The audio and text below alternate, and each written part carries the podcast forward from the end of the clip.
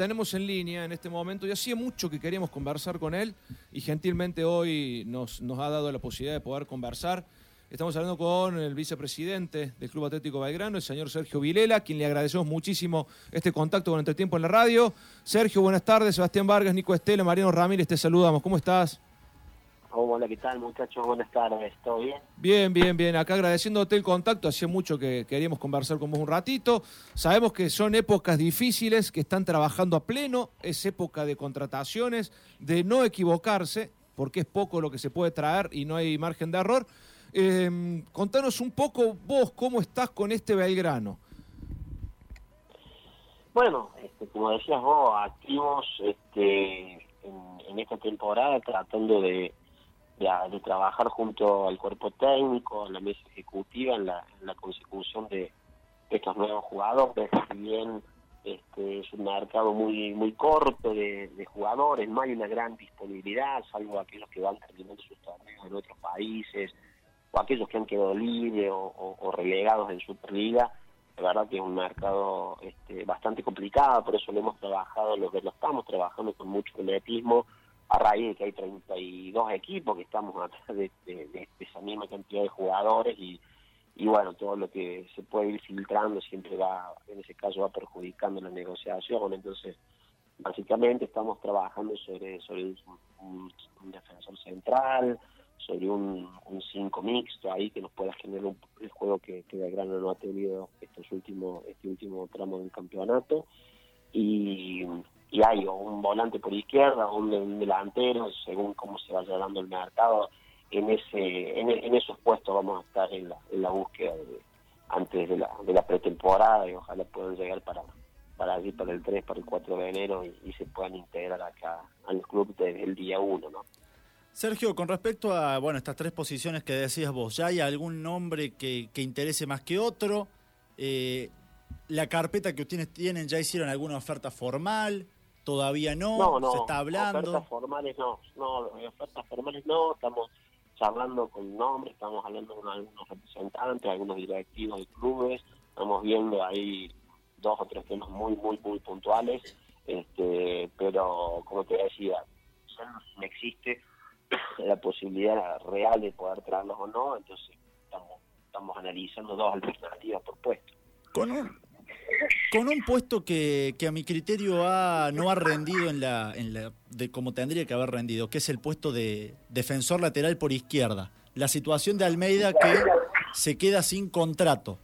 Eh, se va a buscar un 3, no se analiza, eh, un central que pueda llegar a ocupar ese puesto, se le puede renovar a Almeida. Esa es la idea, o, o a ver, con Cristian, todavía con Cristian Almeida no, no hemos hablado porque queríamos tomarnos justamente hasta esta semana para ver cómo evolucionaba esa búsqueda de, del puesto, pero puede ser así más un central como vos planteabas que pueda cubrir un par de posiciones en la defensa, más los jugadores que nosotros tenemos, Juan Quiroga, más los mismos juveniles, y ahí tomar una decisión con respecto a Cristian, pero obviamente por una cuestión de, de respeto y de trato con el jugador, al primero que le vamos a comunicar la continuidad o no es al, mismo Almeida. Sergio, por la del rendimiento deportivo principalmente se ha hablado mucho de una continuidad o no de César Rigamonti. En el caso de que él no siga en el equipo o al menos no se ha tenido en cuenta para ser titular, ¿se va a buscar otro arquero o se va a apostar a los que ya están en el club? No, no, César, la idea de nuestra y lo que hemos hablado es que César continúe en el club, es el arquero titular, eh, no hemos tenido ninguna manifestación de parte de él de, salir y ni mucho menos. Y hoy cualquier jugador de Belgrano en, ese campo en ese caso saldría hoy por la venta pero la verdad no estamos interesados en la venta de, los arqueros. Este César va a ser la este, va a seguir siendo el arquero de Belgrano con, con la continuidad del resto de, de los arqueros que han venido han venido trabajando no no quisiéramos este no pensado siquiera ocupar uno de los tres cupos trayendo un arquero. Este, así que eh, eh César sería el, arquero titular como ha venido siendo ahora y trabajando junto a Carlos Franco y a y a, y a, la, y a, Rufinetti, que Agustín, que, que viene siendo desde hace bastante tiempo, de años, segundo y tercer arquero alternativo del club. Eh, ¿Y la situación de Acosta? Porque nombraste a tres, dijiste. Eh, Rigamonti, Rufinetti, Carlos Franco. Acosta, ¿cuál es la situación? No, Lucas no ha modificado nada, la misma situación que ustedes conocen desde hace tiempo, no, ha cambiado absolutamente nada. ¿Le van a rescindir el contrato o no?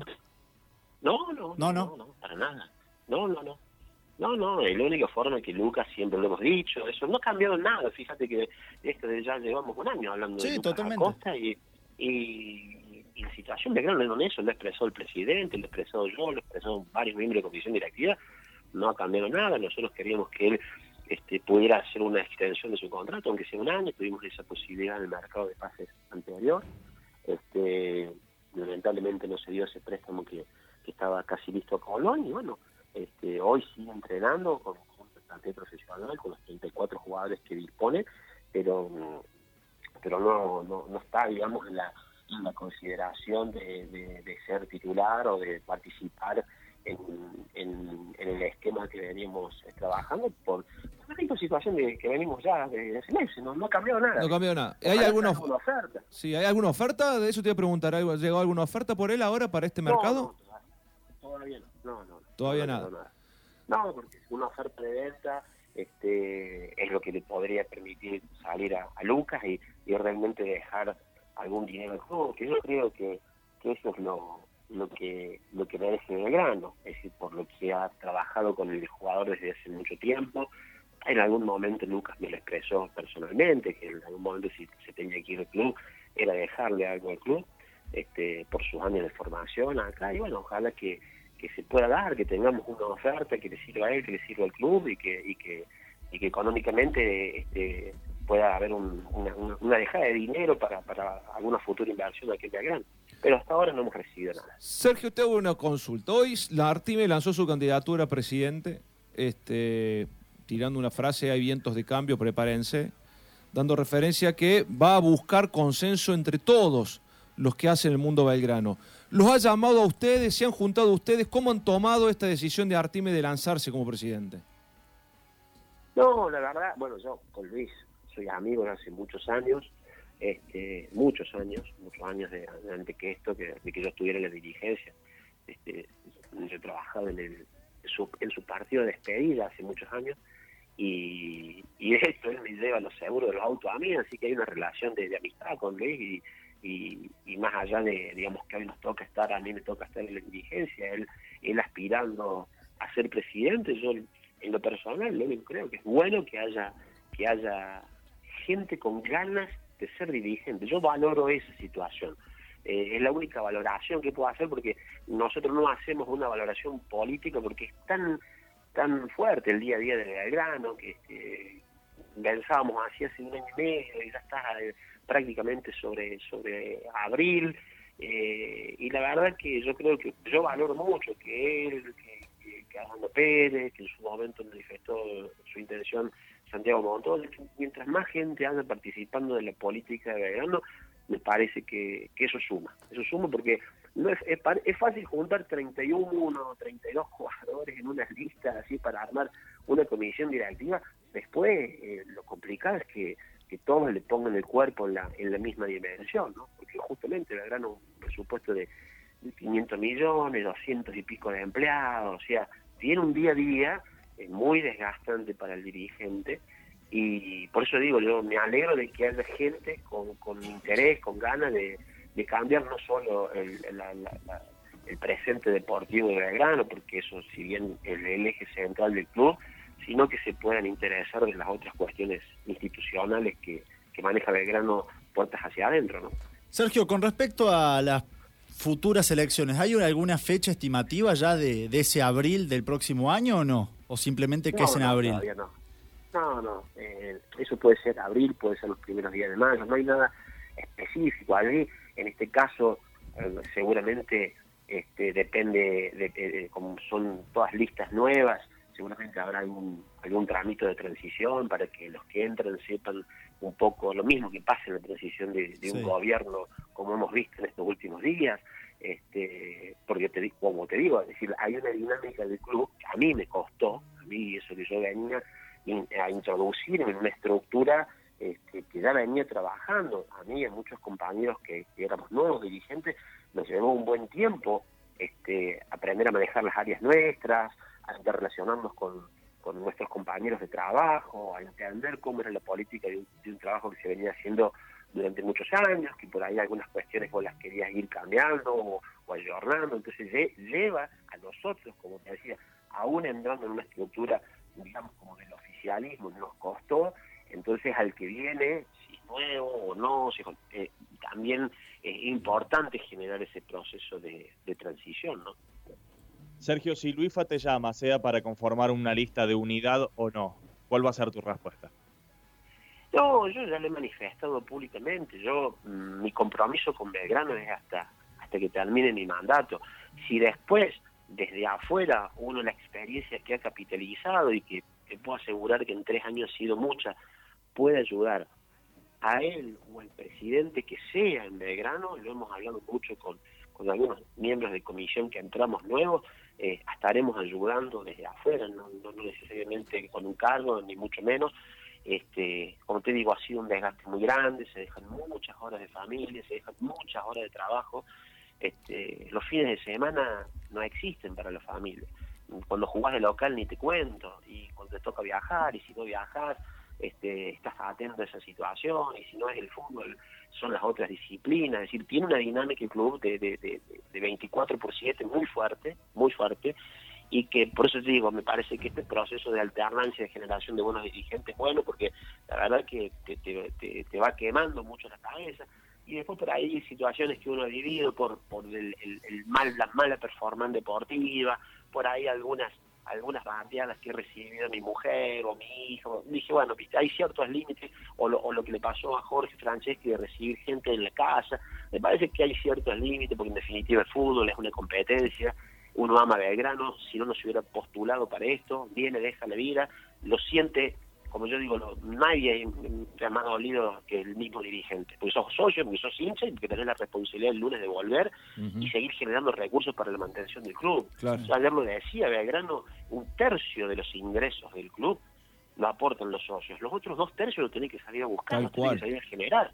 Entonces eso me pasa el día lunes, hayamos perdido, empatado, ganado. no, no me puede cambiar el humor, aunque te lo cambia, pero esa dinámica es la que, está bueno que, otros dirigentes la empiecen a vivir y, ojalá, ojalá sea un ámbito de unidad, ojalá sea un ámbito de de todo, pero si tiene que irse a un proceso eleccionario que también es democrático este, ojalá que también sean con la mejor gente, ¿no? Sergio, volviendo un segundo a la parte que hablábamos recién de los refuerzos, el contexto económico del país no es para dejar de lado. ¿Esto va a ser un impedimento o se puede hacer un esfuerzo para traer algún refuerzo de jerarquía por encima de la media? No, lo que pasa es que, a ver, lo que estás viendo es un poco de lo de la media, lo que está, ¿no? O sea, hoy, eh, si no tenés que salir seguramente a ver jugadores que puedan estar en venta, pero somos cuidadosos del manejo del, dinero. Este, nosotros, yo le decía ayer a un colega tuyo, tuvimos que, abonar un millón setecientos y pico de mil dólares al Anderlecht en este año cuando nosotros teníamos la mitad de ese dinero presupuestado para este año y la mitad para el que viene. E hicimos el esfuerzo y, lo, y lo pagamos. Entonces en esa irresponsabilidad no podemos entrar porque el no pago al Anderlecht implica que en FIFA te vayan y te quiten puntos.